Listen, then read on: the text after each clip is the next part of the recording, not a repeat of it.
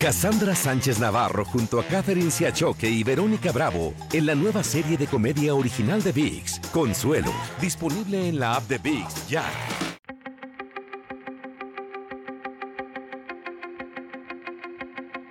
Temas importantes, historias poderosas, voces auténticas. Les habla Jorge Ramos y esto es Contrapoder. Bienvenidos al podcast. Vamos a hablar de Guatemala, de periodismo, de libertad de prensa y de presos políticos. Esta semana se conmemora el Día Internacional de los Presos Políticos. Y un hombre que ha sido encarcelado en Guatemala por su trabajo periodístico, según varias organizaciones internacionales, es José Rubén Zamora. Él es el fundador de El Periódico en Guatemala. Recientemente un tribunal guatemalteco acaba de anular su condena de seis años de prisión, pero Zamora debe someterse ahora a un nuevo juicio. Llevamos meses y meses hablando con su hijo José Zamora, quien ha peleado incansablemente para liberar a su padre y hace poco volvimos a platicar. José, gracias por estar aquí. Gracias, Jorge. Déjame preguntarte sobre Guatemala primero. Bernardo Arevalo ganó claramente, legítimamente, moralmente las pasadas elecciones presidenciales, pero podrá tomar el poder el 14 de enero. Hay mucha oposición. Hay muchísima oposición y lo que vemos es que la administración actual eh, de Alejandro Yamatei está haciendo todo lo posible porque no llegue a tomar el poder. Eh, la razón principal es que saben que Arevalo va a combatir la corrupción y dentro de esa corrupción están ellos mismos. Entonces hacen todo lo posible para evitar su llegada.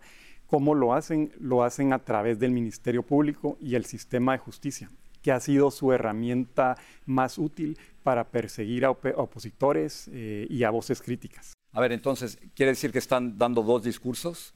Así es, y eso es algo que ha hecho durante toda su administración eh, Yamatei. Se dice una cosa que sí va a tomar posición Arevalo y luego por la otra se opone. Así es, y es que lo que ellos tratan de hacer es usar una fachada de democracia para ante la comunidad y la, la, comunidad internacional demostrar que hay democracia, que hay instituciones, que hay separación de poderes, cuando atrás de bambalinas la verdad es que no existe, es una dictadura. José, ¿en qué va el caso de tu padre? Pues eh, mi papá eh, sigue en prisión preventiva, ha estado en prisión por 457 días. Acusado de lavado de dinero y chantaje. Así es. dentro del proceso, al llegar a, la, última audiencia donde se le condena, eh, se le absolvió de dos de los tres delitos que tenía. uno era chantaje, otro era tráfico de influencias. Esos dos se caen. Eran esenciales para el delito de lavado pero al final eh, esos dos se caen porque no logran probar nada, porque no hay nada que probar, y luego dejan el delito de, lavado eh, con la pena mínima, y los, el tribunal lo que dice es que es porque infieren que, eh, los fondos venían de, algo ilícito. Sin evidencia todavía. Sin evidencia. Entonces, lo condenan a seis años, sigue el proceso, apelamos, y ahora lo que dice el sistema es que van a anulan la condena, y van a repetir el, juicio. Dentro de eso, em, pues lo que es clarísimo es que lo han tenido, básicamente el Estado lo ha tenido secuestrado por, por 457 eh, días y no han logrado probar nada. Él debería estar libre. que no hay evidencia, que todo es fabricado. Todo es absolutamente fabricado. Y lo que te comentaba antes, esta es una estructura criminal dentro del Ministerio Público y el sistema de justicia, que tiene a la fiscal general Consuelo Porras,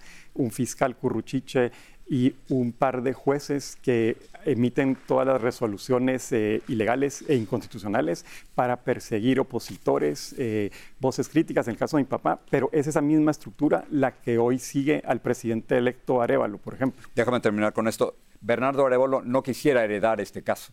¿Tú crees que llegando Arevalo al poder tu padre será liberado?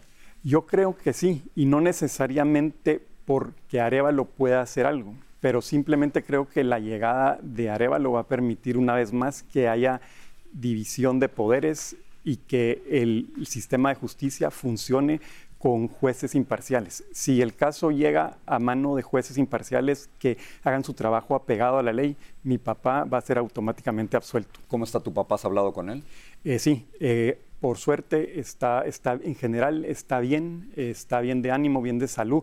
Tiene algunos achaques de estar encerrado por más de un año, pero está bien, él es muy fuerte, resiliente y él ve el estar preso como parte de su lucha en contra del sistema corrupto y siente que el hecho que lo tienen ahí ha expuesto la situación del país. Hoy, hasta hoy lleva 457 días en la cárcel. Así es, y debería estar libre. El Estado lo tiene secuestrado. José, gracias por estar aquí. Gracias, Jorge.